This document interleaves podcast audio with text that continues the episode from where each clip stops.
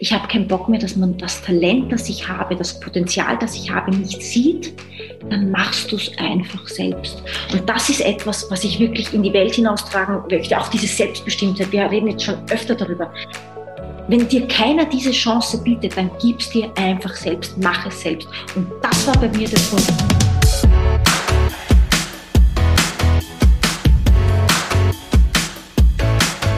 Der Lebensunternehmer-Podcast. Der Podcast für dein glückliches und selbstbestimmtes Leben mit Johannes Ellenberg.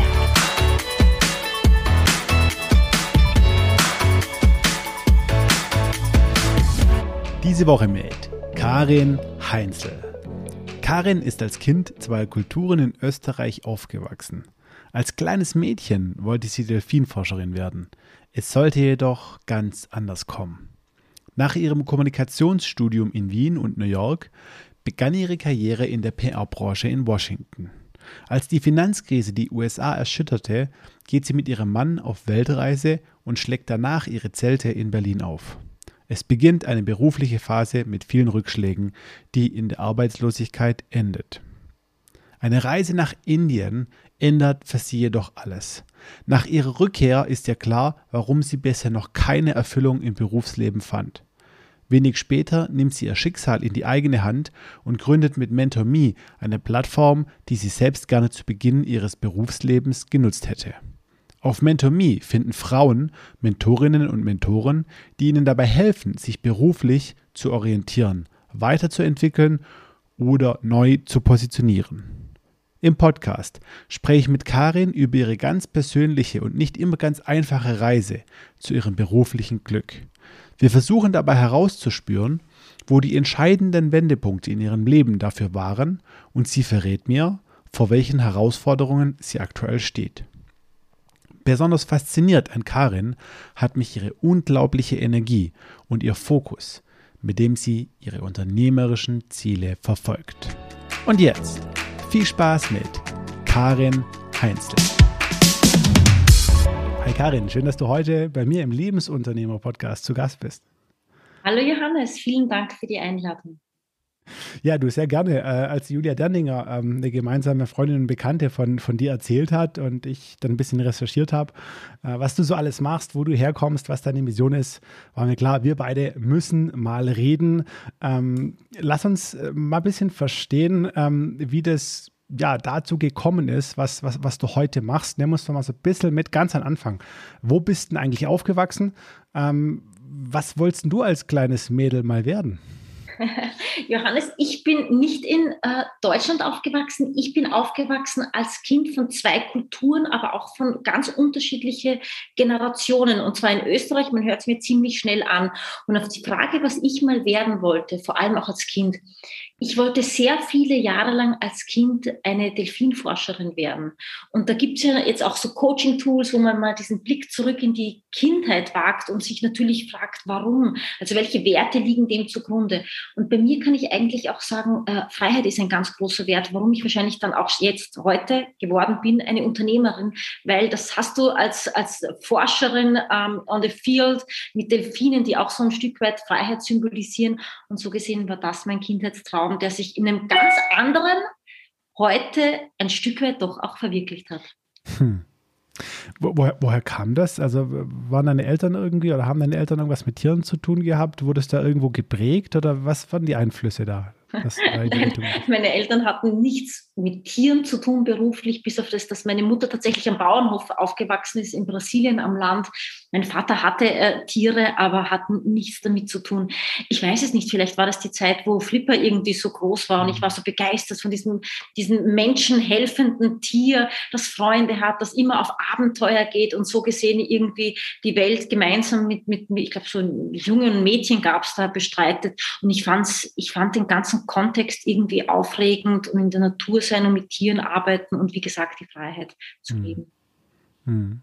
Forscherin bist dann aber nicht geworden. Wie ging denn dann so deine, deine berufliche Laufbahn dann äh, weiter und zu Ende? Was hast du dann gemacht? Ich glaube, die berufliche Laufbahn bei mir hat äh, begonnen mit dem, mit dem, mit dem mit dem quasi Auswandern, kann man sagen, von Österreich nach New York. Ich war Ende 20, ich war kurz vor meinem 21. Geburtstag, war auch gut, so erst ab 21, ab 21 Jahre kann in New York in Amerika die Post losgehen. Ähm, ich bin nach New York gegangen, weil ich für meine damalige Magister, da gab es noch ein Magister, heute gibt es ein Master, äh, äh, Studium die Arbeit geschrieben habe. Und das war ein Vergleich eines deutschen, äh, eines österreichischen und amerikanischen Politikers in TV-Diskussionen. Und ich dachte mir, ich nutze die Chance und gehe in die weite Welt hinaus, weil das war auch eines der Dinge, die mein Vater mir immer gesagt hat. Er hat immer gesagt, wenn Gott will seine Gunst erweisen, dann schickt er in die weite Welt. Und ich dachte mir, ach, New York ist, New York ist, ist geil.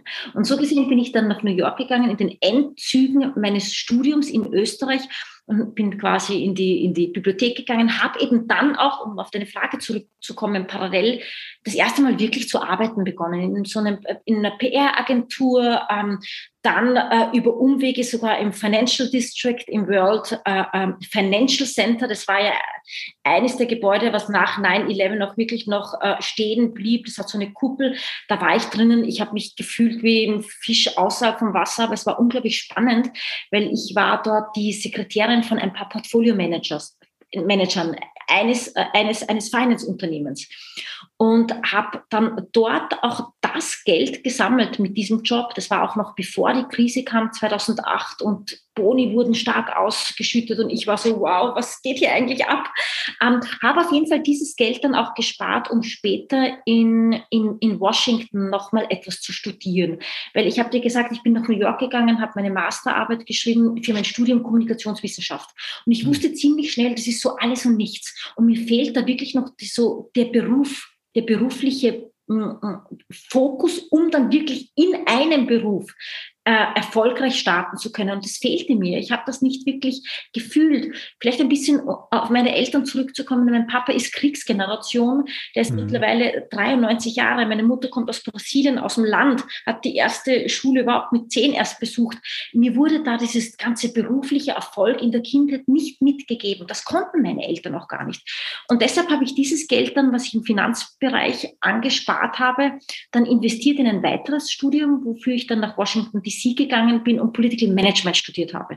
Und das muss ich sagen, war wirklich toll. Die amerikanischen Unis sind da ja wirklich sehr hands-on, war intensiv. Ich habe dann nebenbei in der Botschaft gearbeitet und mit dem Wissen ähm, wusste ich dann, in welchen Bereich ich gehen möchte, war aber nicht Unternehmertum damals.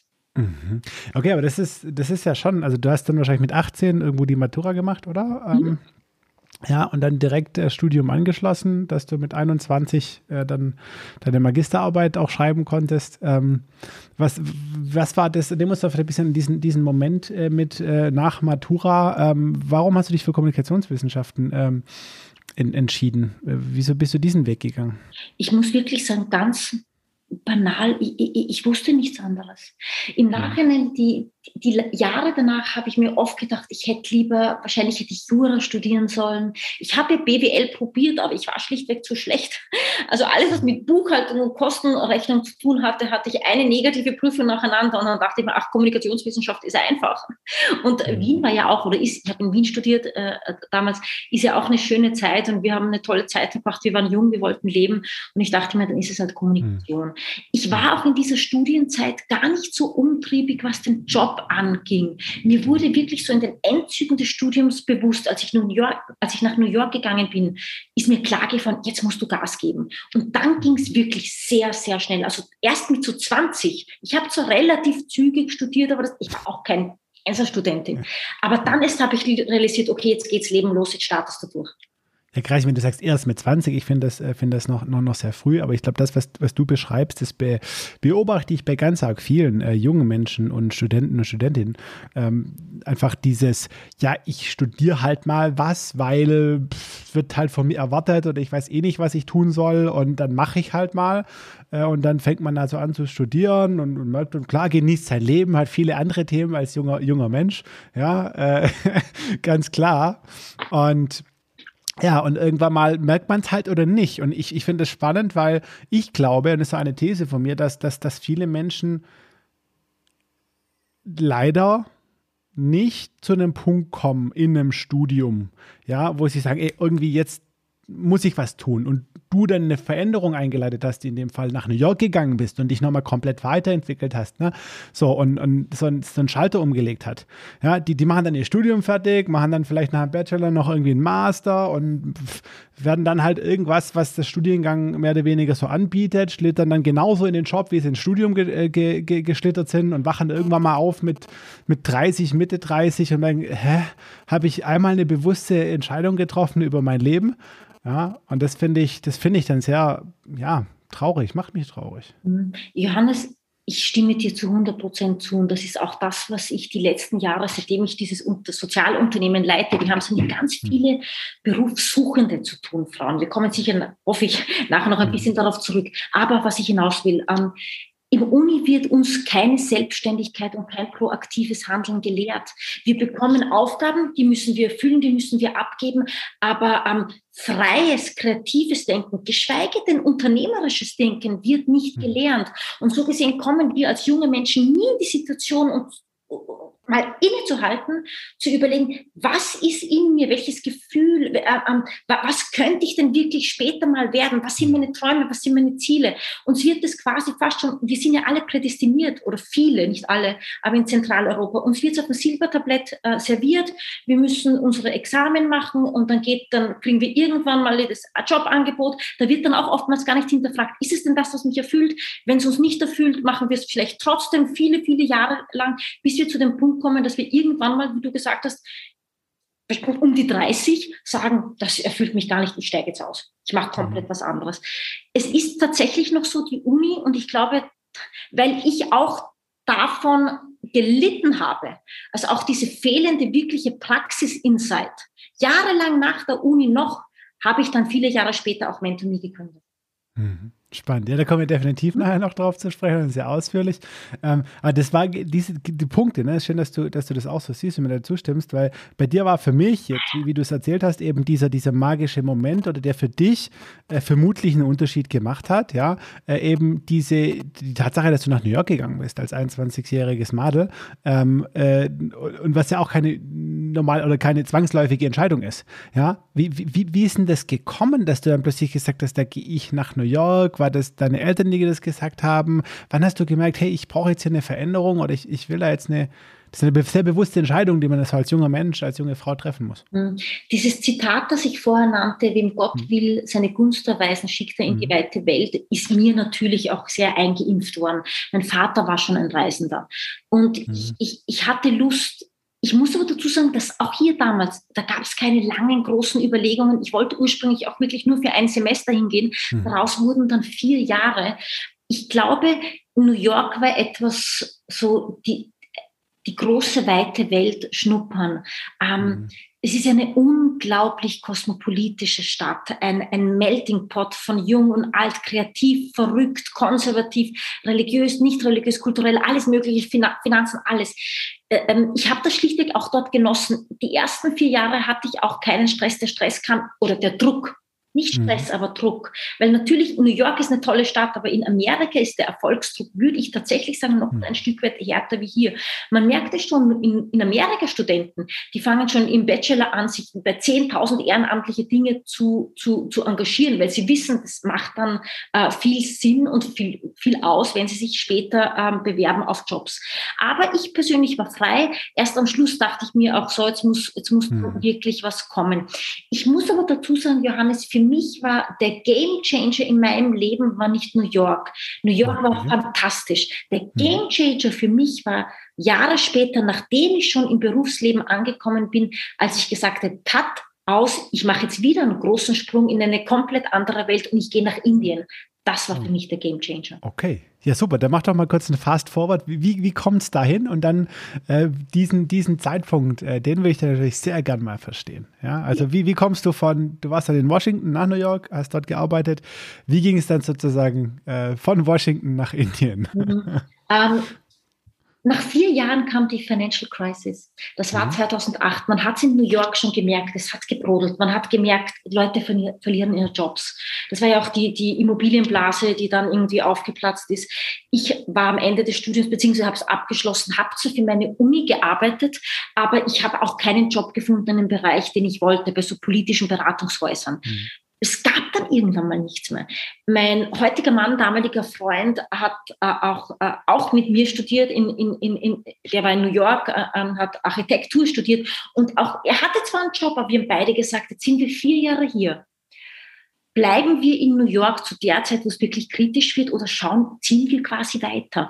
Wir haben uns für das Zweitere entschlossen und haben aber gesagt, wir wollen die Finanzkrise durchtauchen und waren ein Jahr am Reisen und haben dann auch nochmal unglaublich schöne Dinge reale Dinge, die die Welt so hat, gesehen in der ganzen Welt. Wir waren in, Südamerika drei Monate, dann waren wir in Asien drei Monate und Europa in between, ja, für ein paar Wochen.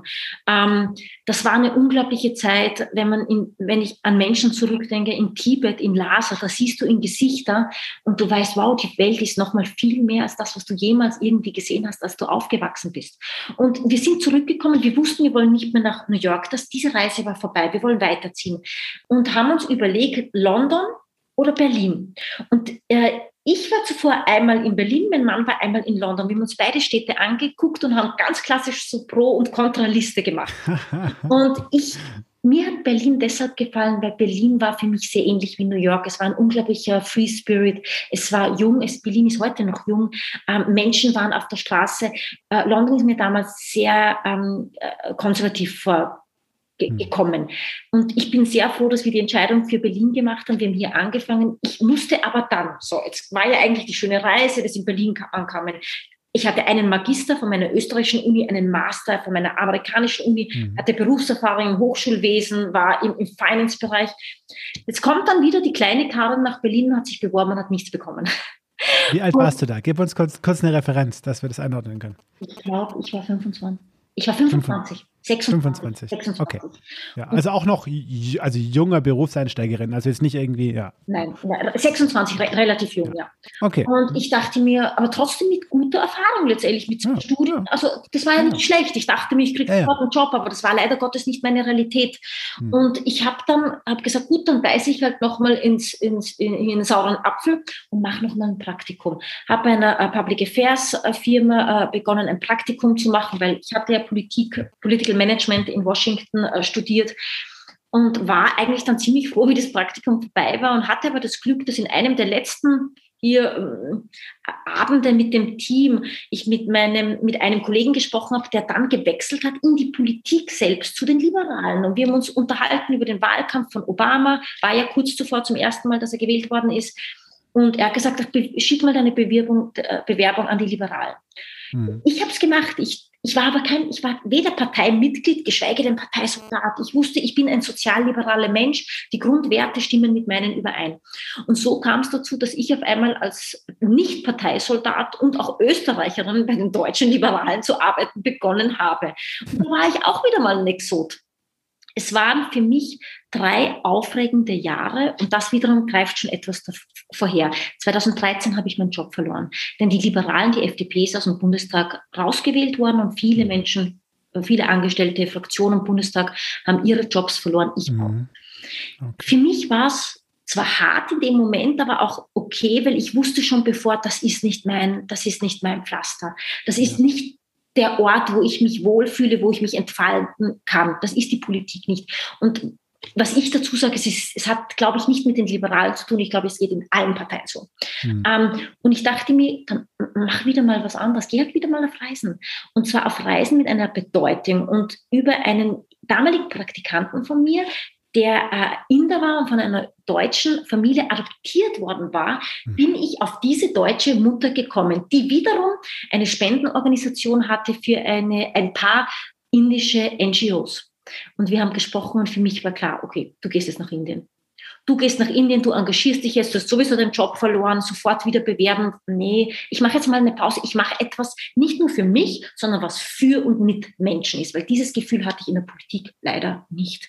Hm. Und so kam es, dass ich nach Indien gegangen bin. Und das Interessante war, das war zu einer Zeit, wo es wirklich, ähm, wo Indien schwierig war. Indien war in den Medien aufgrund der ganzen Vergewalt schrecklichen Vergewaltigungsfälle.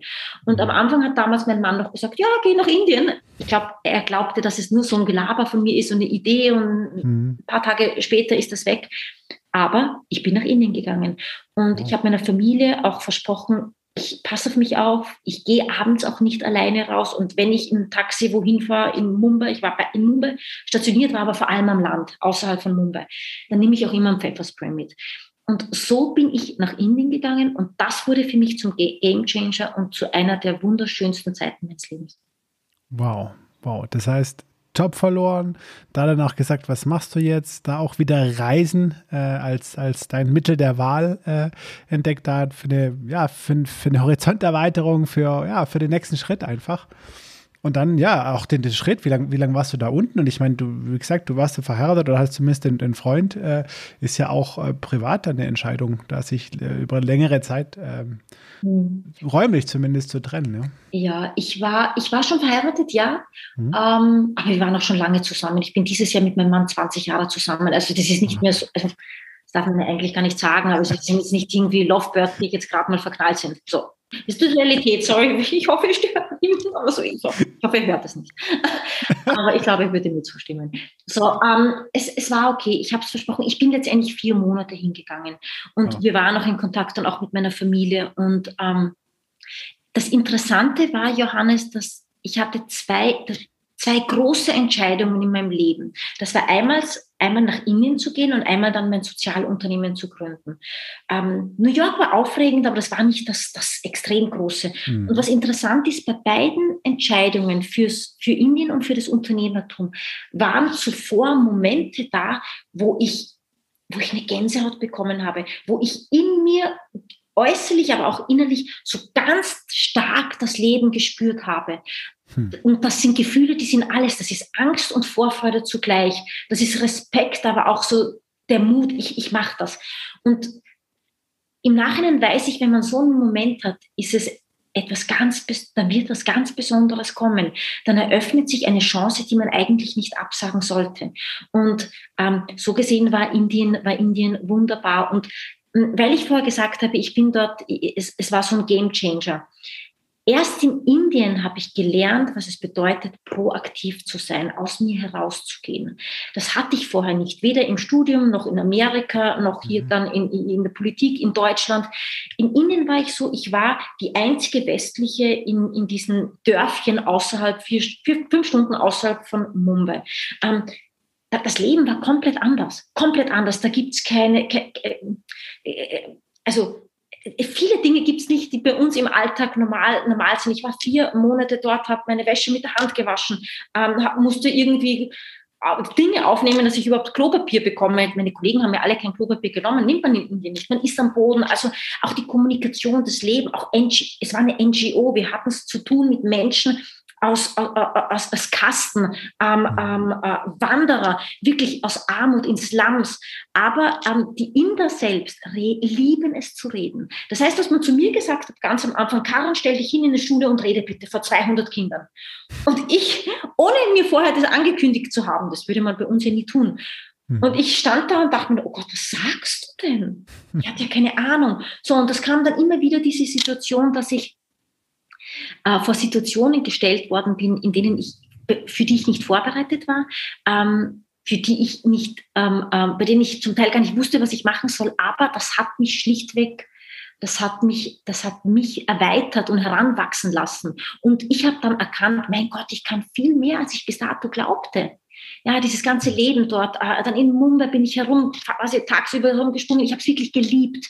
Ähm, so, so, so schwierig das Land sein kann für Frauen, so fantastisch und hervorragend ist es für die Menschen äh, und, das, und, und das Lachen und die Lachen und die Freude, die es gibt. Indien ist ein reiches Land, sowohl an Armut als auch an Reichtum, also an, an Schönheit. Mhm. Und ich habe beides gesehen, aber profitiert habe ich vor allem von den schönen Aspekten. Und äh, so gesehen hat es mich ge maßgeblich geändert.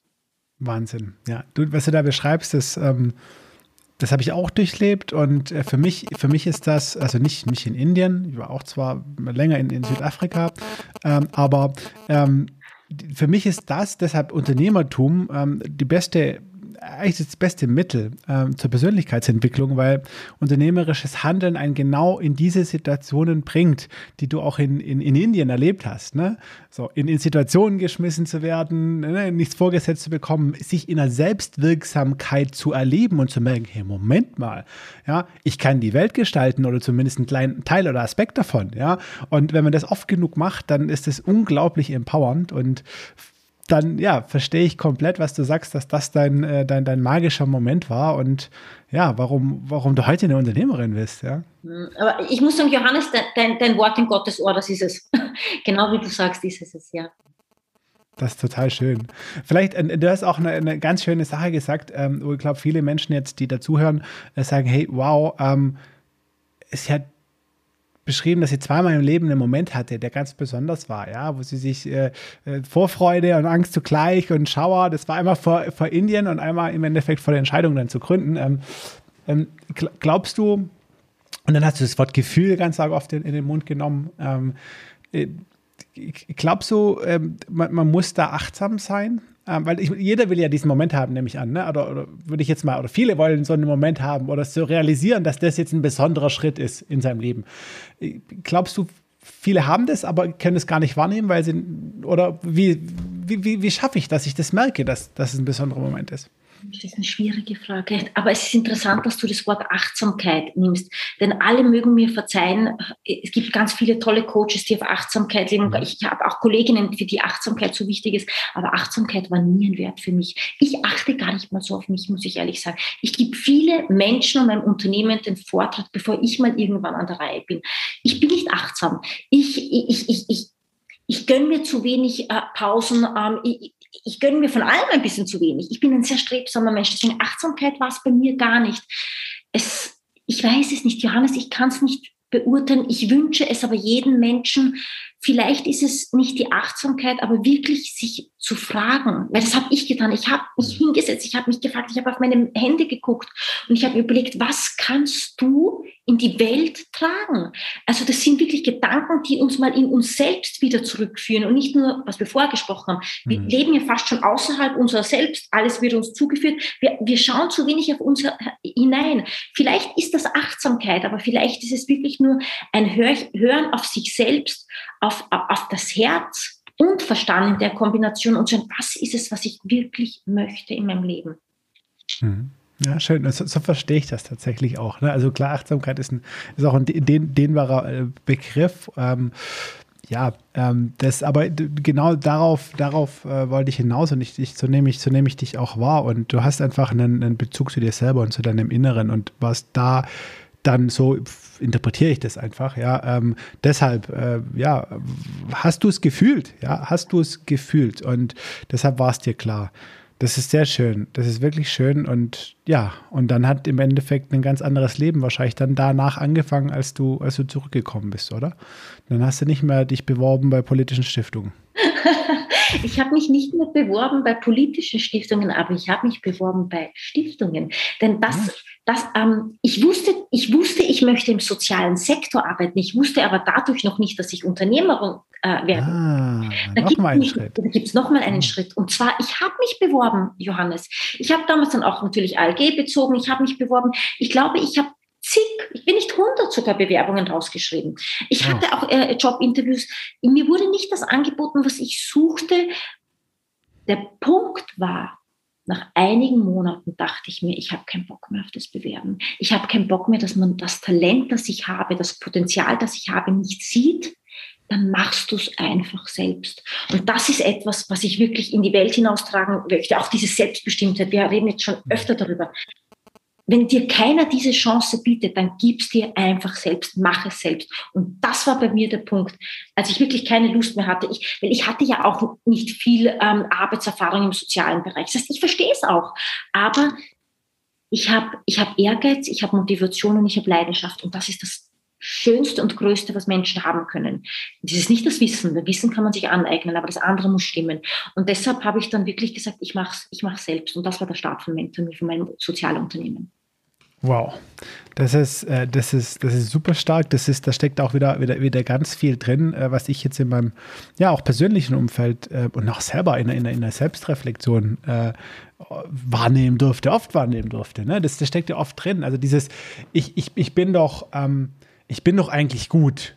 Äh, ich, ich habe doch eigentlich einen Wert. Ne? Ich, ich kann doch was. Warum sieht das denn keiner? Oder warum entdeckt mich denn keiner? Ne? So dieses passiv artwartende irgendwie, die Welt muss mich doch irgendwann mal entdecken und mich zu meiner, zu meiner Größe führen. So, äh, das abdenken, sage hey, Moment, nee, äh, ich warte jetzt nicht hier, bis mich jemand entdeckt, ja, weil vermutlich passiert es nie, ja, oder nur in ganz sel seltenen Fällen irgendwie so, sondern ich nehme es jetzt selber in die Hand und ich zeige der Welt jetzt, was ich, äh, was ich kann. Ja, das ist äh, super ähm, schön, ja, wie du es beschreibst und an dem Punkt. Und dann, ja, dann hast du gesagt, so, jetzt mache ich es mach selber. Und nimm uns doch mal in diesen, diesen Punkt, weil das ist ja auch wirklich so ein Schwerpunkt meiner, meiner Arbeit. Äh, ja, jetzt plötzlich selber machen. Ich meine, das sind ja dann tausend Fragen. Was überhaupt? Wie, äh, wie kann ich damit Geld verdienen? Wie, wie, wie, wie starte ich was in diesem Prozess? Hast du dann mit dem Mann viel gesprochen? Hattest du Mentoren? Hattest du Freunde? Wie sah das dann aus, dieser, ja, hm. diese Entscheidungsfindung und dann so der, der Start? Ja, Johannes, das war tatsächlich bei Null. Ich hatte nichts. Hm. Ich hatte, ich habe mir überlegt, so welches welche soziale Projekt kannst du denn machen? Habe dann irgendwann einen Traum gehabt von, von Menschen in Südamerika im Dschungel. Habe dann gedacht, nee, das kann es nicht werden. das kriegt mein Mann, das kriegt mein Mann nicht. Äh, nicht. so, dann habe ich mir, so, dann, so, jetzt kommt's aber. Ja. Dann habe ich mir überlegt, sehr wohl, äh, was hast du denn in der Vergangenheit gemacht, beruflich, wo du Fähigkeiten hast, wo du Erfahrungen gesammelt hast? Und ich habe in der Politik damals schon ein Mentoring-Programm für Frauen, die in die Politik einsteigen wollten, als Lokalpolitikerinnen, mit betreut, mit konzipiert. So, das war in der Politik. Zuvor schon in Washington habe ich dann auch während der Zeitpolitik jahrelang für meine Uni in Washington als Teaching Assistant gearbeitet. Und Teaching Assistant in Amerika bedeutet, dass du eigentlich die, diejenige bist, die auch die Papers von den Studenten ähm, äh, äh, benotet, kontrolliert, benotet. Ähm, das heißt, ich habe ganz viel Erfahrung auch gehabt mit ähm, erstmal interessante Kunde, äh, Kurse wie zum Beispiel Leadership Styles, äh, äh, äh ähm, Communica Strategic Communications, aber eben auch wie so Dynamiken, so Trainings und Online-Lernen gegangen sind. So, das war zuvor an der Uni. Dann eben die Politik mit dem Mentoring-Programm. In Indien habe ich selbst auch Trainings gegeben für die Bereiche so äh, äh, äh Teambuilding, Fundraising, Leadership. Ähm, und eines habe ich auch von den Indern gelernt. Die Inder haben immer gesprochen von holistischen Dingen. Man muss holistische Dinge aufs, äh, äh, ins Leben bringen. Was bedeutet ähm, allumfassend. Und deswegen dachte ich mir, naja, Karin, du warst zu oft in deinem Leben an dem Punkt, wo du niemanden hattest, der dir geholfen hat, unter Anführungsstriche, der dir weitergeholfen hat. Eigentlich fast alles was ich gemacht habe, musste ich mir selbst erkämpfen. In all den Ländern, wo ich war, oder damit ich dorthin komme. Und deswegen habe ich mir gedacht, ähm, was hatte ich nie, was mir damals geholfen hätte oder so oft schon in meinem Leben? Ich hatte nie wirklich einen Mentor. Aber ich habe eben dieses Mentoring-Programm mitbegleitet und dachte ich mir, okay, Mentoring ist gut, weil das hättest du auch damals gebraucht und, und vielleicht gibt es andere Frauen, die das auch brauchen. Wer weiß. Dann dachte ich mir im Training und, und, und so Networking, weil ich das hm. die Jahre zuvor auch gemacht habe an diesen verschiedensten Stellen in meinem Leben. Und das war eben dieses Holistische. Also nicht nur unter Anführungsstrichen Mentoring, sondern auch Training und Networking, also Networking-Events, Community kommt erst später, der Community-Gedanke. Und so habe ich gesagt, okay, das soll es werden. Ähm, habe dann auch gar nicht so viel Zeit verbracht mit irgendwie Namensfindung. Mentor Me passt. Ich mache Mentoring, Training, Networking und habe dann äh, im Internet recherchiert, wer mir beim Aufbau eines sozialen Projektes helfen kann und bin dann gestoßen als eine der wenigen Organisationen, die gibt es heute noch und ich bin auch sehr eng mit ihnen verbunden, Project Together. Project Together ist selbst von einem damals sehr jungen Mann gegründet worden, der nur 18 war, Philipp von der Wippel. Und der war auch mein Coach, ich war ja schon zehn Jahre älter damals, da war ich dann schon über 30, ja. Ähm, und er hat mich äh, äh, begleitet und er hat mir den besten Rat gegeben, den ich bis dato in meinem Leben bekommen hat. Irgendwann nach so den ersten drei, zwei, drei Coaching-Sessions, so mach das und das ist ein interessanter Netzwerkpartner, hat er gesagt, Karen, beginn einfach, starte einfach, leg los, nicht lange an Konzepten warten. Das war Sommer 2015. Und ich habe gesagt, okay. Dann bin ich auf Facebook gegangen, habe gepostet. Äh, Liebe Menschen da draußen, liebe Frauen da draußen, ich bin erfahren im, Bereich, im Bereich äh, Political Communications. Gibt es eine junge Frau, die sich in dem Bereich weiterentwickeln möchte? Ich biete meine Mentoring-Dienste an. Ich kann der Mentor werden. Es hat sich eine Frau gemeldet und das wurde die Mentee Number One. Also wirklich am eigenen Leib habe ich eigentlich auch gestartet. Ich, hab, ich war die erste Mentorin von der Community, die mittlerweile 1700 Mentoren umfasst. Und ich, ich war aber sehr naiv, Johannes. Ich, hab mir, ich hatte keine Ängste. Und Angst ich, ich bin Mensch, ich habe Ängste vor gewissen Dingen, aber ich bin auch sehr mutig und es spiegelt ja auch wieder dieser Weg nach Indien wieder und dann einfach das Unternehmertum einfach tun, gar nicht zu lange ähm, äh, überlegen. Ich war auch sehr naiv. Ich dachte mir, wenn mal so 20 Mentees sich melden, dann findet sich sicher eine Stiftung, die mich finanziert.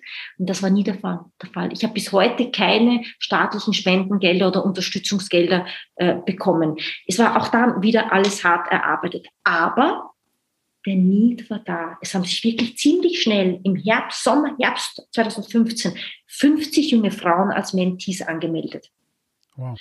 Um auf die Mentoren zu kommen, ich hatte auch keine Mentoren, ich habe einfach jeden in meinem Umfeld gefragt, bitte engagier dich als Mentor, ehemaligen Kollegen, meine Schwester in Österreich, Freunde hier, meine Schwester hat heimlich noch Messages geschrieben an meine Freunde hier in Berlin, bitte unterstützt Karin, weil viele wollten nicht. Ähm, die Erfahrung musste ich nämlich damals auch machen, und wenn der Zug nicht rollt, wollen die wenigsten aufspringen. Mhm. Wenn er rollt, dann geht's, dann kommen auch die Leute. Genau. Ja. Ähm, aber es haben sich Leute gemeldet und das war das Startjahr von MentorMe, gleich von Anfang an mit Mentoring, Training und Networking als unsere Services für die Mentees. Und dann, und dann hat es begonnen. Wow. Wow, stark. Zwei Fragen, zwei Fragen da zu der, zu der Grundausrichtung. Hast du jemals darüber nachgedacht? Also, du hast es ja als Non-Profit, als NGO äh, gegründet, gleich von Anfang an. Ähm, hast du jemals darüber nachgedacht, das auch als ganz normal kommerzielles äh, Unternehmen äh, zu tun? Und falls ja, was waren da so deine ja, Gründe, es dann so zu machen? Interessante Frage. Tatsächlich, ob, ich glaube, ich habe nie daran gedacht und eben auch nicht daran gezweifelt an diesem Modell. Ähm, natürlich lernt man mit der Zeit und mit dem Unternehmertum und ich war ja, ich habe Kommunikationswissenschaft studiert, ich hatte von Unternehmertum keine Ahnung. Also, dass man als, als For-Profit-Unternehmer Gewinne ausschütten kann und bei einer Non-For-Profit nicht, mhm. wusste ich damals noch nicht. Mhm. Ähm, ich weiß es nicht, es war mir einfach naheliegender, Vielleicht war es gefühlt auch niedrigschwelliger. Es gibt ja auch so mhm. Statistiken, ich glaube 15 bis 17 Prozent der Frauen nur oder der Gründer sind weiblich. Vielleicht war dieses NGO ein Stück weit, äh, hatte eine, eine geringere Hürde, als jetzt irgendwie in dieses Haifischbecken, klassisches Start-up mhm. einzutauchen und da auf einmal mit wirklich highly competitive, highly skilled BWLern mhm. Äh, mitstreiten mhm. müssen. Mhm. Vielleicht war diese kleine Welt der NGOs ein bisschen ein, so ein Sicherheitspuffer für mich, mhm. gesagt hat, Spannend. ich mache das. Spannend, dass du, dass du das sagst. Ich glaube, das ist, ja, also ohne da selber in der Haut gesteckt zu haben, aber kann ich, kann ich mir vorstellen, dass das schon ein, ein Thema ist. Ähm, ja, ich meine, klar, zu, zum einen hast du natürlich die, die Vorprägung gehabt oder die, die Erfahrungen mit AGOs. Ist ja immer so, wie man sozialisiert ist und äh, was, ne, die Erfahrung, die man sammelt, das ist dann irgendwie erstmal naheliegender. Äh, dann aber, dass du das wirklich auch sagst und das, das könnte ich mir, ja, das bist eine Frau und dann ne, könnte ich mir schon, ich meine, ne, vorstellen, dass du sagst, ja, oder dass, dass das so, vielleicht auch unterbewusst, eher so einen, ja. gar nicht so eine bewusste Entscheidung, sondern ja, da, das, das sind nicht die, wie du sagst, die BWLer, da, mit dem Messer zwischen den Zähnen, wo ne, irgendwie nur Ellbogen und rücksichtslos irgendwie versucht wird, da Marktanteile zu gewinnen, sondern ich will was erreichen, ich will das aber in einem Umfeld tun, wo ich nicht, ja, die ganze Zeit das Messer zwischen den Zähnen ja, habe. Ja. Ich, war, ich war so weit weg von betriebswirtschaftlichen Gedanken, Sachen. Mhm. Ähm, dass ich hatte damals, damals hatte ich eine Mentorin auch über eine Bekannte. Ähm, und die hat gesagt, Karin, mach einfach eine Bierdeckelrechnung. Was kommt rein, was kommt raus und muss am Schluss was übrig bleiben und dann passt's. Mhm. Ich war nicht mehr dazu fähig. Ich war am Anfang nicht mehr dazu fähig. Und jetzt, wir haben natürlich Einnahmen. Ja, ich habe ja auch äh, einige Angestellte bei Mentoring, eine riesige Community. Aber es war damals zu fern und es war wirklich tatsächlich, was interessant ist, weil ich, ich, ich, das habe ich so selbst noch nie gedacht. Das kommt erst jetzt in unserem Gespräch. Ich glaube, es war ein bisschen so ein Safe Haven für mich, dieses. NGO-Ding. Abseits natürlich meiner Sozialisation, da hast du vollkommen mhm. recht. Aber es war ein Stück weit Safe Haven, ein bisschen weniger Pressure. Mhm. Ja, und, und sehr stark, ich meine, das spricht ja auch sehr stark äh, monetär äh, motiviert kannst du ja dann auch gar nicht gewesen sein. Oder ist auch ein, ein, eigentlich ein Indiz, dass es dir wirklich ums Warum, um die Sache viel mehr ging, äh, weil sonst hättest du im Vorfeld dir schon viel früher die Frage gestellt, so den, den, großen Strich mal drunter gemacht und so, was kommt denn am Ende bei dann raus und kann ich mir irgendwann einen Porsche von kaufen oder was, was auch immer, ja. Ja, ja das ist schön und das ist, ist, ist oft, beobachte ich übrigens auch äh, sehr stark im Gründerumfeld, ähm, so dieses, ich nenne es so das Warum an die erste Stelle zu stellen, ne? ähm, nicht das Monetäre, äh, auch wenn man, wie ich finde, auch mit Unternehmertum Geld verdienen darf, ja, und es auch, auch Möglichkeiten dann wiederum gibt, das auch einzusetzen. Aber äh, die, die ich jetzt begleiten dürfte, ähm, die haben es eher geschafft, wenn, wenn, wenn es nicht das primäre Ziel war, sondern wirklich dieses Warum, ähm, ja. warum sie das, das, das machen und, ja. und, und das andere danach kommt als logische Konsequenz. Ja, am Schluss ist es ja wirklich auch die Leidenschaft zur Sache, die einen trägt durch die ganzen Durststrecken. Und die Durststrecken hat jeder Unternehmer und Unternehmerin. Ja. Und wenn du da nicht wirklich an der Sache hängst oder nur um Geld, dann hörst du schlichtweg auf. Also es muss das Why sein. Ich muss aber eine Sache dazu sagen, Johannes. Das ist auch eine große Problematik von Sozialunternehmertum. Da ist das Why schon so stark, dass man die andere Seite des Moneymakings komplett außen vor lässt und vergisst. So wie bei mir am Anfang. Aber ich muss sagen, ich habe schnell gelernt und erkannt, wenn nicht Geld reinkommt, dann kann auch das Weih irgendwann nicht mehr sein, weil wir leben nicht von Luft und Liebe. Also ich habe es für mich erkannt und habe dann irgendwann gesagt, wir müssen auch Menti-Beiträge nehmen und die Partner, die Corporate Partners, mit denen wir zusammenarbeiten, die sollen auch zahlen, weil sie, sie nutzen uns ja auch als verlängerten Arm hin zu Talenten. Und ich musste trotzdem jahrelang auch kämpfen nach außen hin für diese Berechtigung. Oft wurde mir gesagt, ihr dürft doch ja kein Geld für das verlangen. Warum? Mhm.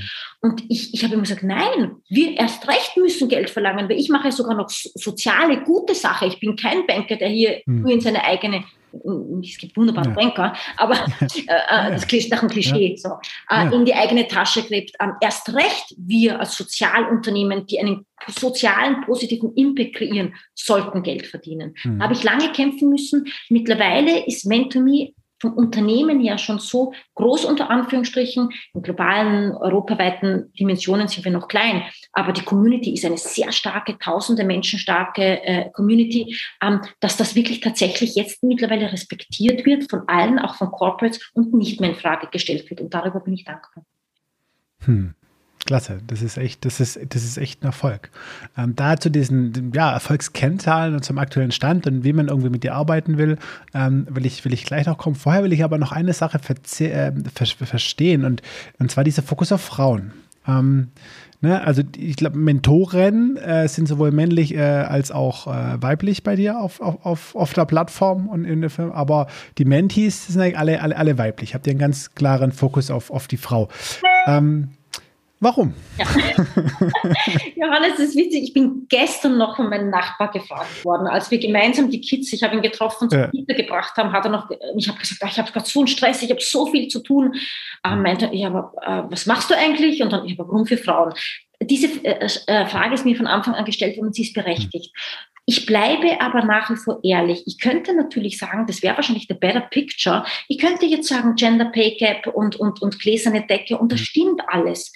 Aber ich selbst, ich selbst habe damals Mentor.me für weibliche Mentees gegründet. Mentoren sind ja Mentoren und Mentorinnen, also beide mhm. Geschlechter. Ähm, ich habe es für Mentees gegründet, weil ich mich als, und jetzt benutze ich einen, einen amerikanischen Terminus, aber ich stehe dazu als Leader einer Community, eines Unternehmens. Es ist ja wirklich mehr als ein Unternehmen, es ist eine Community. Ähm, ich glaube, ich bin das bessere Role Model für Frauen als für Männer auf mhm. Menti-Seite. Weil ich hatte ja selbst diese Erfahrungen, dass ich mhm. keine Unterstützung oft hatte. Niemanden, den ich fragen konnte, als ich nach Deutschland gekommen bin, als ich nach Amerika gekommen bin, als ich nach, nach Innen gekommen bin. Wie mache ich es denn überhaupt hier? Wie kriege ich einen Job? Wie, wie behaupte ich mich in, in, in Bewerbungsgesprächen? Und ich konnte es stärker nachvollziehen. Und auch ich habe, muss ich sagen, im Job auch schon Situationen erlebt, also vorher im Angestelltenverhältnis, wo ich auch wirklich auch schlecht behandelt worden bin ähm, äh, mhm. von Kollegen. Nicht nur von männlichen, auch Frauen. Ich habe natürlich fantastische Kollegen, aber ich kannte schlichtweg ein Stück weit mehr die, die Sorgen, mhm. aber eben auch die Wünsche von Frauen. Und deshalb habe ich gesagt, fang im Kleinen an. Du beginnst mhm. bei Frauen. Und tatsächlich ist es so, letztendlich ist es ja auch eine Zielgruppe. Mhm. Ähm, und manchmal kommen immer wieder Männer auf uns zu und sagen, ja, ich würde gern auch Mentoring nutzen, was kannst du mir empfehlen? Ich sage immer, ja, ich kann dir schon andere Mentoring-Programme empfehlen, aber ich muss gestehen, die sind nicht so gut wie wir. Selbstsicher bin ich schon, dass ich das sage. Ich mache aber dann auch gerne eine Ausnahme. Ich sage immer, ich bin Diplomatiker. Okay. Ich habe einfach okay. angefangen wo. Und dann, ich sage nur dann den männlichen potenziellen mhm. Mentees, wir nehmen dich gerne mit auf, aber wir müssen halt die Mentoren und Mentorinnen fragen, ob sie auch männliche Mentee betreuen hm. wollen. Okay, das, und wenn die dann ja, dann in Gottes Namen sei diesen, diese, diese Person unterstützt, dieser Mann unterstützt und so nehmen wir dann die Einzelnen auch auf. Es finde ich, äh, finde ich auch sehr schön, äh, dass das kein so dogmatischer äh, Ansatz ist und es nicht irgendwie so, ne, ähm, ja, aus idealistischen Gründen ähm, da ja, macht es also für mich jetzt ganz persönlich, ob, ob das auch, ja, für die, für die Sache wird es vielleicht gar keinen so großen Unterschied machen, aber für mich persönlich macht es einen sehr sympathischen Eindruck, ja, dass da nicht der Idealismus sozusagen dahinter steht, sondern eher der, der Pragmatismus, dass das so ist, ja. wie es ist. Und ja. Johannes hier noch ergänzt tatsächlich noch nicht mal der politische Aspekt, weil hm. ich meine, dieses ganze Gender und Diversity ist ja jetzt hm. sehr, sehr groß auch und auch hm. Frauenrechte und, und, und He for She und hm. äh, äh, äh Me Too. Ähm, das war nicht mein Anliegen. Ich wollte Menschen unterstützen, aber es war eine Zielgruppe, die sich einfach mir näher gefühlt hat und deshalb habe ich damit angefangen. Was aber schon interessant ist, ich werde trotzdem sehr oft, und da muss ich tatsächlich sagen, von Männern in diese Schiene gepresst. Mhm. Manchmal denke ich mir, ich habe nie irgendwie was gesagt, aber und unterstellst mir hier ähm, mhm. E-, extremen Feminismus, wenn man überhaupt extre Feminismus extrem mhm. nennen kann, es ist ja auch berechtigt mhm. äh, zu, zu kämpfen dafür, weil es gibt nun mal um Gleichheiten, die unfair sind. Aber mit diesen negativen Konnotationen, als wäre ich deshalb irgendwie ein ja. böser, schlechter Mensch, der irgendwie mhm. Männer schaden will. Und das finde ich schon interessant. Also selbst Mentor Me verkörpert das nicht. Und Mentor.me ist offen. Und ich sage mir, wir, wir leben von einer Community von Mentoren und Mentoren, die gemeinsam daran äh, äh, äh tun, wei Frauen, weiblichen Mentees äh, zu helfen, zu unterstützen im Beruf, ihre Positionen, die sie wollen, zu finden. Und mhm. trotzdem werde ich da oft hineingepresst. Und das finde ich schon interessant. Ich finde es schade, weil sowohl das Hineinpressen, etwas, was ich nicht bin, ich wollte nie in eine Schublade gehören, habe ich auch immer gesagt, als auch, dass das überhaupt noch ein Thema ist, dass es als was Negatives gesehen wird, wenn ich denn so wäre, ähm, finde ich schade. Aber gut, das ist nun mal, hm. das ist auch der Bereich äh, äh, Woman Empowerment, in dem ich bin. Hm. Ja, das stimmt, aber ich glaube, das hat tatsächlich mit einer zunehmenden ja, Radikalisierung, Emotionalisierung und ja, es ist ja teilweise schon verrückt. Also da muss man ja manchmal echt die, die Hände über den Kopf zusammenschlagen, wenn man da irgendwelche LinkedIn-Diskussionen äh, dann irgendwo verfolgt. Ähm, es kocht gerade hoch, aber ist, ich, ich glaube, es ist wie mit allen Sachen und Bewegungen, die schießen erstmal weit irgendwie auf jeglicher Ebene übers Ziel hinaus, um sich dann auf einen ja, vernünftigen, oder was heißt ein vernünftigen, ein, ja, ein gutes und gesundes Maß, so wie es halt so sein muss, ja, äh, auf, auf, auf, auf eine Mitte sozusagen einzupendeln. Das ist ja. ein interessanter Aspekt. Ich komme ursprünglich in der Politik aus der Kampagnenplanung. Ich mhm. liebe ja Kampagne. So gesehen mache ich ja. das ja auch gerne. Ich, mein, mein Bereich in, bei Mentomy ist zwar nicht Marketing, aber ich liebe Marketing. So. Und es erinnert mich ein bisschen an die Kampagnenidee, auch aus der politischen Wahlkampf. Es gibt ja verschiedenste Kampagnentheorien. Eine Theorie in der Kampagne ist es, am Anfang einen ganz krassen, starken Aufschlag einfach mal um Wirbel, ganz viel Wirbel zu machen und dann pendelt es sich ein. Und vielleicht ist es auch mit solchen Movements, es braucht am, am Anfang so einen ganz einen starken Aufschlag, mhm. um dann auch in die richtigen Bahnen zu kommen ja. und dann auch alle mitzunehmen. Ähm, und so gesehen ist es wahrscheinlich bei dem genau dasselbe Fall.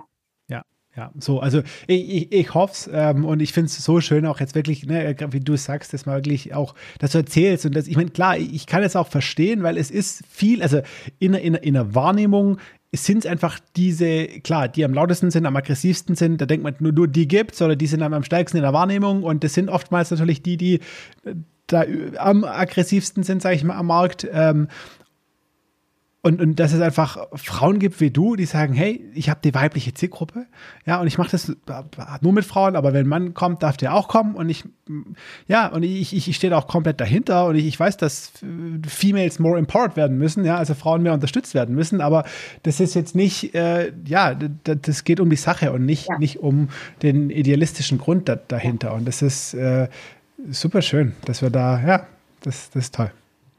Mensch, Okay, so und jetzt, jetzt lass mal, jetzt lass mal ein bisschen hören. Jetzt kommt so ein bisschen die, ähm, die, die, die, die, Zeit zu glänzen. Ähm, vielleicht angefangen mit der Frage, äh, wem, wem hilfst du genau, beziehungsweise wer ist dein idealer Kunde? Die Frauen haben wir geklärt, aber ne, wann, wo, in welcher Situation stecke ich? Wann soll ich zu dir kommen? Was kann ich da machen? Was sind die ersten Schritte?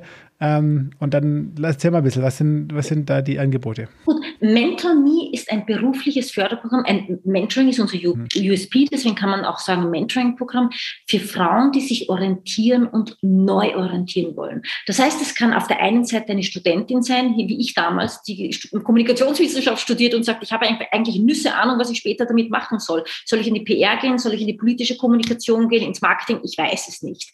Ich orientiere mich mal mit Mentoren oder mit Coaches.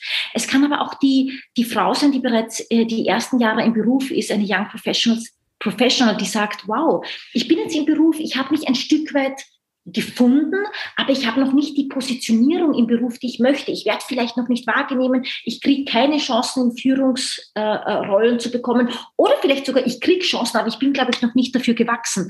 Diese mhm. Frauen suchen auch Mentoren und Mentorinnen, die ihnen die äh, sie ein Stück weit in die Hand nehmen, die ihnen Guidance geben, Ratschläge, wie denn sie damals ihren Weg, der dann ja natürlich ein ähnlicher ist, sonst macht das Mentoring keinen Sinn. Wir matchen ja vor allem auch von den, ähm, den Wünschen der, der Mentees hinsichtlich beruflicher Entwicklung und Ziele mit den passenden Mentoren, die eben das schon haben und die mindestens äh, fünf Jahre Berufserfahrung haben und mehr als die Mentees. Aber es kann auch sein, eine Frau, die 10, 15 Jahre im Beruf ist, die schon knapp vor, dem, vor 50 Jahren ist und sagt, hm. ich bin jetzt lange in meinem Beruf.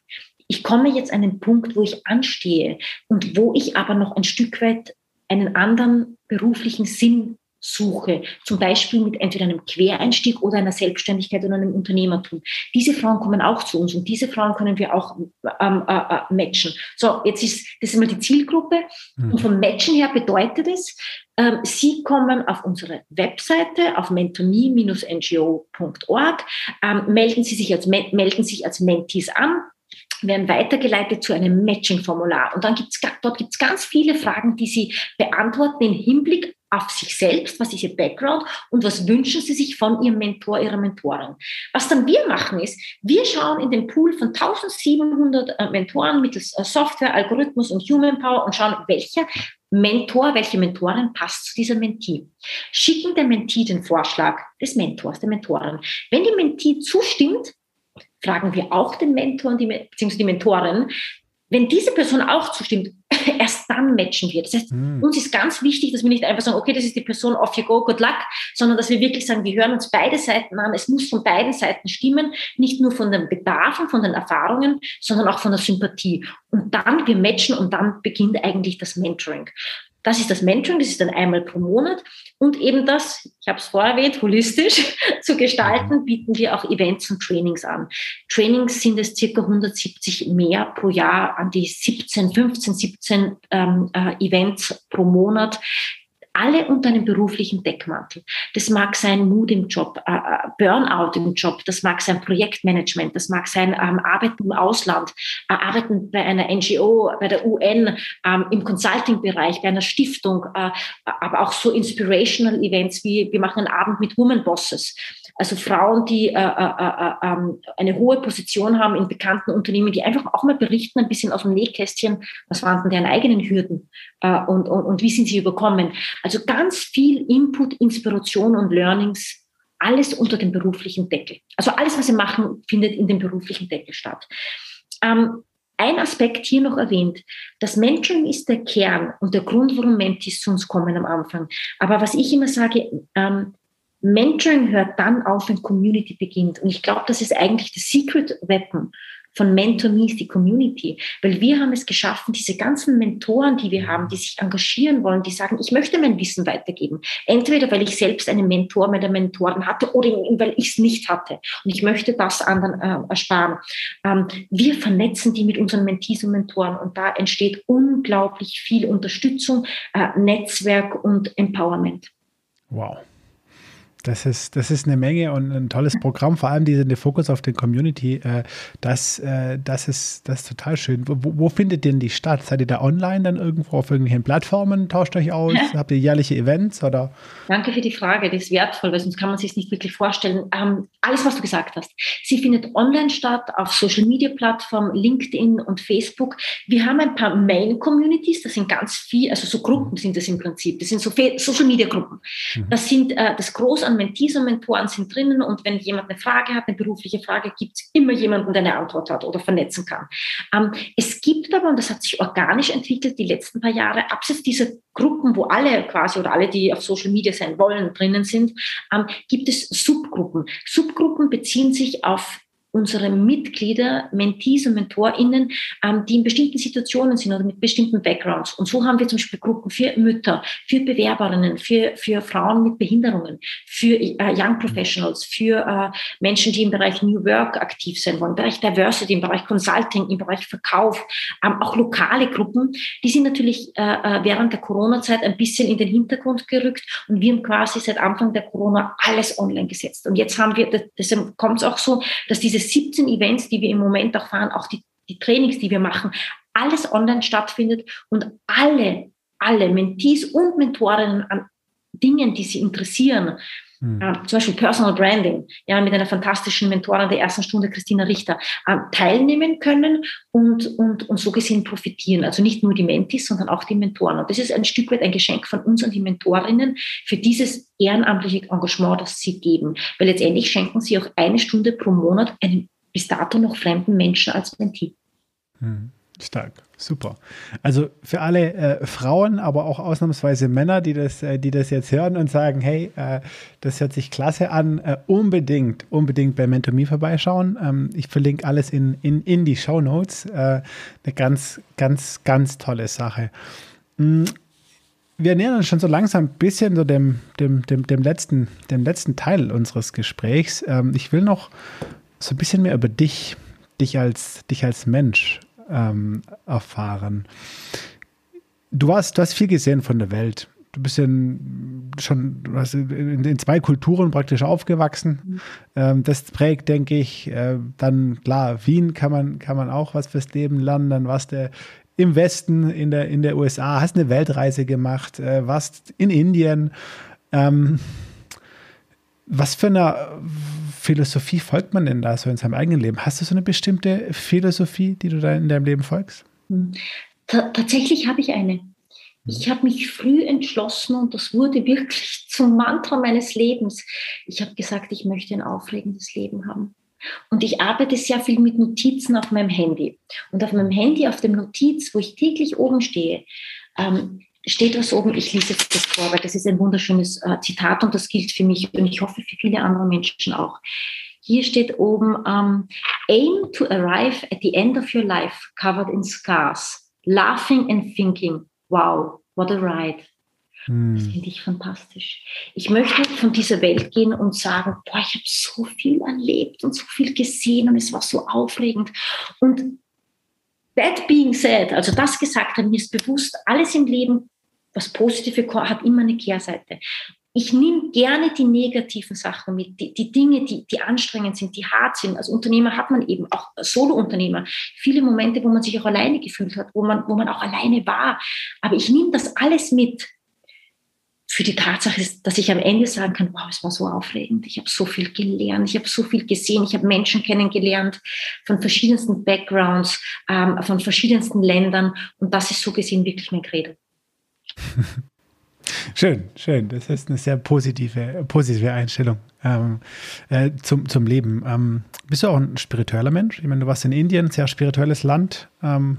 Ja, ich bin interessant. Ich bin nicht nach Indien gegangen aufgrund der Spiritualität, gar nicht. Mhm. Gar nicht. Weil die meisten tun es oder viele tun es. Mhm. Ähm, das ist eine interessante Frage. Ich glaube, ich werde irgendwann mal daran zurückkehren, aber ich bin kehren, aber ich bin jetzt so, wie ich lebe, sehr in der Realität. Mhm. Ich habe keine Zeit für diese Dinge. Ich weiß aber, ich fühle es, auch wie ich andere Dinge in meiner Vergangenheit gefühlt habe, dass, dass das irgendwann mal wieder kommt.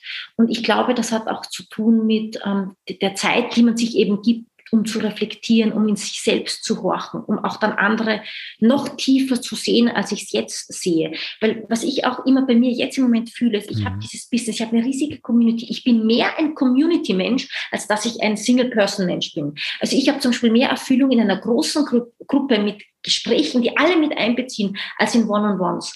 Und so, und das gilt für mich selbst auch. Also auch ich mit mir kann noch gar nicht, ich, ich mache gar nicht so viel für mich. Deshalb, ich glaube, es wird eines Tages kommen. dass ich wieder ein Stück weit, um es jetzt wirklich auch auszusprechen, da merkt man auch, wie weit ich im Moment weg davon bin, äh, um, um diesen Weg der Spiritualität auch wieder zu gehen. Mhm. Das ist spannend, das ist spannend.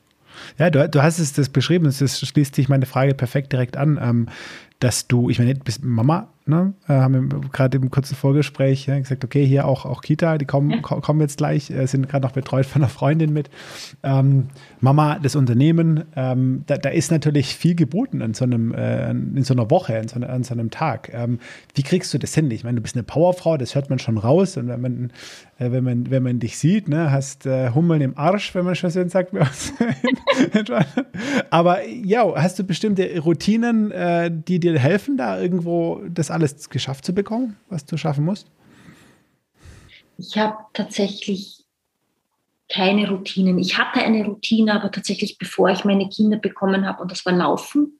Das war für mich wunderbar. Im Laufen habe ich, habe ich mich gefühlt und habe die Welt gefühlt, weil es so ein Moment war, abseits des Laptops, des Computers, ich bin jetzt immer, ich bin immer am Handy, weil immer, es gibt immer irgendetwas beim Unternehmertum. Ähm, aber das waren Momente, seitdem ich Kinder habe, mache ich es nicht mehr. Am Anfang Schwangerschaft, dann irgendwie nach Schwangerschaft und irgendwann ging es weg und es tut mir auch leid. Ich habe jetzt eigentlich keine Routine mehr, aber ich glaube, warum ich das schaffe, ähm, ich glaube, das ist etwas, was mir geschenkt wurde im Leben, ist, ich bin, ich glaube, ich bin wirklich ein starker Mensch. Ich habe ich hab wirklich Durchhaltevermögen. Und ich glaube, ich hoffe, man kann es lernen, aber ich glaube für mich persönlich, ich habe das wirklich. Ich bin schlichtweg das Kind von zwei Menschen, die ihr Leben lang hart gearbeitet haben. Ein Mann aus wirklich Kriegsgeneration, der wurde während des Zweiten Weltkriegs geboren und eine Mutter, die in Brasilien geboren worden ist, also Armut, die ersten Schuhe mit sieben Jahren, die kennen nichts anderes als Arbeit, aber haben es auch mit Leidenschaft gemacht. Und so gesehen bin ich bereit, auch diesen, diesen Weg zu gehen. Aber wie gesagt, ich, ich glaube, ich bin nicht ich bin nicht vermessen. Ich weiß, dass alles zu seiner Zeit stattfindet und ich bin bereit, jetzt diese Jahre wirklich auch äh, beruflich viel zu geben. Natürlich für meine Familie auch. Ich würde gar nicht wollen, dass ich jeden Abend weg bin. Ich möchte bei meiner Familie und bei meinen Kindern sein. Aber ich sage es auch ganz ehrlich, ich möchte nicht meine Kinder jeden Tag um zwei abholen. Das möchte ich nicht. Aber so, ich, so probiert wie jeder ähm, und auch ich, das Leben, vor allem auch mit Kindern, ein Stück weit zu vereinen, dass nichts zu kurz kommt. Es kommt immer irgendetwas zu kurz, aber trotzdem funktioniert es. Und das ist meine Welt, aber es ist auf jeden Fall diese Leidenschaft und dieses Durchbeißen, das mich persönlich befähigt. Mhm. Ja, spannend, ist spannend. Spannend. Womit hast du aktuell am, am, am meisten noch zu kämpfen? Ich meine, wir haben alle unsere Baustellen, unsere Themen. Ähm, was, mit womit kämpfst du aktuell am meisten? Äh, ich glaube damit, dass ich zu wenig Zeit für mich habe. Ich merke schon manchmal, ich, ich bin jemand, ich, ich fange in der, in der Früh geht es natürlich los, die Kinder sind wach, dann Kinder in die Kita, dann fange ich an zu arbeiten. Ich mache eigentlich nie Mittagspause. Ich mache nicht Mittagspause. Das heißt, irgendwann am Nachmittag bin ich dann so müde, dass ich nicht wirklich eine Pause machen muss, weil ich auch weiß, am Abend, am Nachmittag, späten Nachmittag kommen ja die Kinder wieder und dann geht es eigentlich bis um 8 Uhr weiter. Also ich stelle mir immer so ein Leben vor wie in Ländern wie China und Ihnen, wo die Leute sieben sechs Tage pro Woche arbeiten. So geht es mir auch, weil am Wochenende ist Arbeit mit den Kindern, ist ja auch letztendlich auch körperliche Arbeit, auch wenn es schön ist, privat, aber es ist Arbeit. Und es ist anstrengend, sagen wir so, vielleicht ist es nicht, aber es ist anstrengend. Mhm. Ähm, ich glaube wirklich, dieser Aspekt, dass ich zu wenig Zeit für mich habe, einfach mal auch shoppen zu gehen, äh, äh, loszulaufen, äh, zu reisen, das würde ich gerne, aber es geht sowieso jetzt im Moment schwierig, diese, diese Work-Life-Balance schaffen, um mit mir selbst, um mir selbst ein bisschen Zeit, mehr Zeit zu schenken.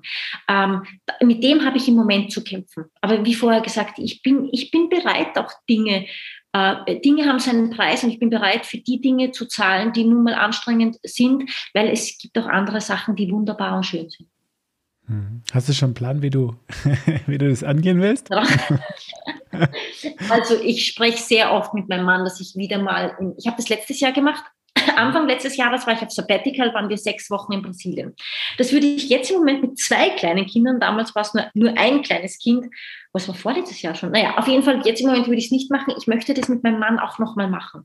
Ähm, dass wir sagen, ähm, wir gehen, wir gehen nach Südostasien mit den Kindern für drei Monate und leben ein Stück weit wieder. Genießen, genießen das Leben. Und ich kann dann, ich werde kochen. Ich koche nämlich wirklich, also ich kann kochen, aber ich würde gerne auch wieder backen. Aber ich backe überhaupt nicht gut, weil ich keine Zeit habe. Und wenn ich es mache, muss alles so schnell gehen und dann geht es sowieso daneben. Und, dies, und diese Zeit möchte ich, mir, möchte ich mir wünschen für mich und für meine Familie und verbunden mit dem Reisen. Und das wird kommen. Ein weiterer Plan ist, ich will noch mal in Japan leben für, für ein paar Monate. Ich weiß, das wird kommen. Schön.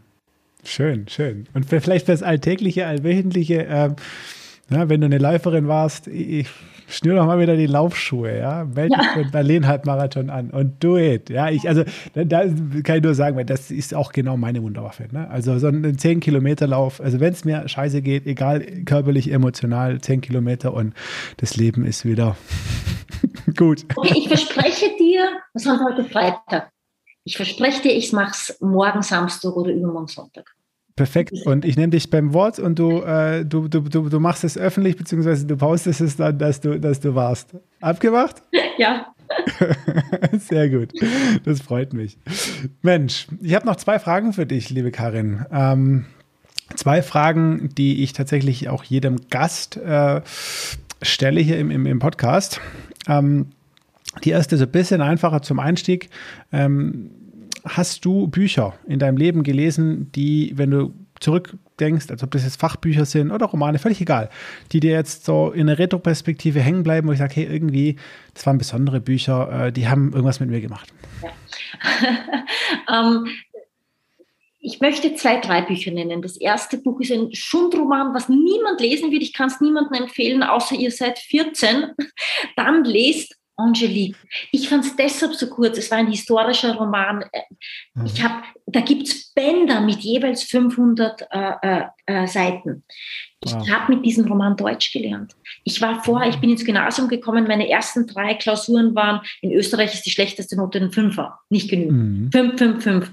Ich habe zu lesen begonnen und am Schluss bei, vor, vor der Matura vom Abi war ich so gut in Deutsch, ich habe nur mehr Einser geschrieben, ich habe keine Fehler mehr gemacht. Ich habe oh. Deutsch gelernt mit diesem Buch mit dem Lesen. Deshalb, so, so cheesy es ist und so, ich empfehle es niemandem, Angelique. Angelique. Die zwei weiteren Bücher waren tatsächlich Bücher auch des Reisens, wo, wo Menschen, es waren dann auch männliche Protagonisten, äh, auf, auf, die Reise gegangen sind, um sich selbst, das Leben und die Weite zu entdecken. Und das war der Medikus, mm, das Parfum. Mm ja, ich, äh, und, und der Alchemist. Das sind eigentlich alles, die drei Bücher, auch historisch verbunden, sind eigentlich Bücher, die in dieselbe Richtung gehen. Und die haben mich alle drei tief berührt, weil es alle drei Charaktere waren, wie so in, den schönsten mhm. Romanen, die ihre unglaublichen Hürden hatten, die aus dem Nichts mhm. kommen, die die Hürden überkommen sind und die äh, durch das Leben und ihre Reisen durch ganz, auf ganz interessante Menschen gestoßen sind und auch, auch viel gelernt haben und verinnerlicht haben. Und deshalb finde ich diese tatsächlich, ich habe sie in sehr jungen Jahren schon gelesen, die Bücher, ich war, glaube ich, wirklich ein Teenager, die haben mich schon geprägt, bis heute noch. Hm, schön. Das sind sehr, sehr schöne Tipps, vor allem auch schön, dass es keine Fachbücher sind. Ne? Finde ich auch, auch mal sehr, sehr, sehr, schön. Vielen Dank dafür. Vielen Dank dafür. Ähm, so, meine letzte Frage für dich, liebe Karin. Ähm, da freue ich mich ja am meisten drauf tatsächlich. Ähm, Jetzt bin ich aber gespannt.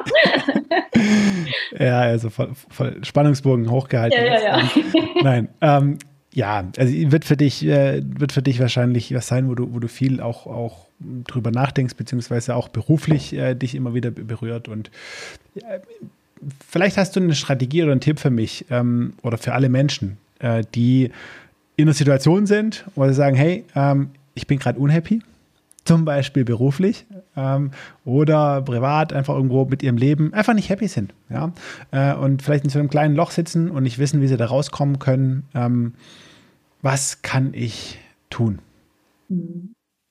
Ich habe ich hab ein Learning aus einem Kurs, den ich damals, damit würde ich starten belegt habe in Amerika und das war der Kurs Crisis Management. Und eine Lehre aus dem Crisis Management, also wenn eine Krise passiert, dann ist es egal, ob es irgendeine Plattform ist im Ozean, die irgendwo explodiert oder eine persönliche menschliche Krise.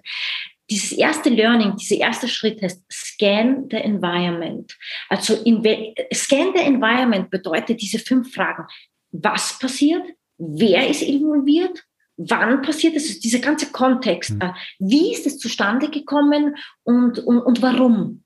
Mhm. Diese fünf W-Fragen auch. Ähm, um überhaupt mal zu sehen, was ist das Problem, was ist der mhm. Ursprung, warum mhm. fühle ich so, äh, wer ist involviert, ähm, was genau macht mich unglücklich. Also wirklich auch hier wieder mal dieses Innehalten und bevor man nach Lösungen schaut, mal wirklich zu erfahren, what the fuck is going on, was mich eigentlich unglücklich macht. Und darüber, also das ist die Basis. Und ich würde sagen, erst wenn man, wenn sich das geklärt hat, und ich habe gelernt in den letzten Jahren, es ist wirklich klug, wenn man solche Dinge verschriftlicht. Wirklich mhm. mit einem Papier und mit einem Stift und niederschreibt. Das heißt, eine unglaubliche Power äh, ähm, im wirklich Dinge niederschreiben oder von mir sogar zeichnen, wenn man eher ein visueller Typ ist. Äh, die niederzuschauen und zu überlegen, so was sind die Dinge, die mich stören. Und ähm, der zweite Schritt ist, im besten Falle findet man selbst eine Lösung, aber ich glaube, viele Menschen finden selbst nicht eine Lösung, weil in, bei so vielen Bäumen sieht man den Wald nicht mehr. Und wie hm. kann man es denn sehen, wenn man selbst so tief drin steckt? Da kann ich wirklich sagen, holt euch, sucht euch den Rat von Menschen, entweder eurem eigenen Umfeld, Menschen, denen ihr vertraut, oder einem Mentor oder einem Coach, dem ihr das schildern könnt, der vielleicht in diesen Bereichen mehr Erfahrung hat. Mehr Erfahrung bedeutet vielleicht, dass er selbst schon erlebt hat, selbst schon Erkenntnisse daraus gezogen hat. Wie kommt man aus dieser Situation raus? Und lasst euch da Unterstützung geben. Das ist, das ist so viel wert. Ich war in so vielen Situationen, wo ich nicht gewusst habe, wie gehe ich damit um, wie löse ich es, wenn ich mal herausgefunden habe, was es ist. Und da waren Gespräche manchmal, selbst wenn es nur eine Stunde war. Es war so, dann war die Lösung da. Und diese Sache würde ich empfehlen. Klasse. Vielen, vielen Dank. Das sind zwei richtig, äh, richtig tolle Tipps. Karin, ich, ich bedanke mich ähm, für deine Zeit, ähm, für das wirklich tolle Gespräch. Da war ganz arg viel mit drin. Wir haben dich kennengelernt, wir haben dein Business kennengelernt und ganz viel erfahren. Vielen Dank. Ich wünsche dir alles, alles Gute, ganz persönlich für deine Family, für dein Business. Und ich freue mich, wenn wir uns irgendwann mal persönlich treffen und das Gespräch fortsetzen. Johannes, tausend Dank. Es hat mir wirklich viel Freude bereitet. Dankeschön für die Einladung.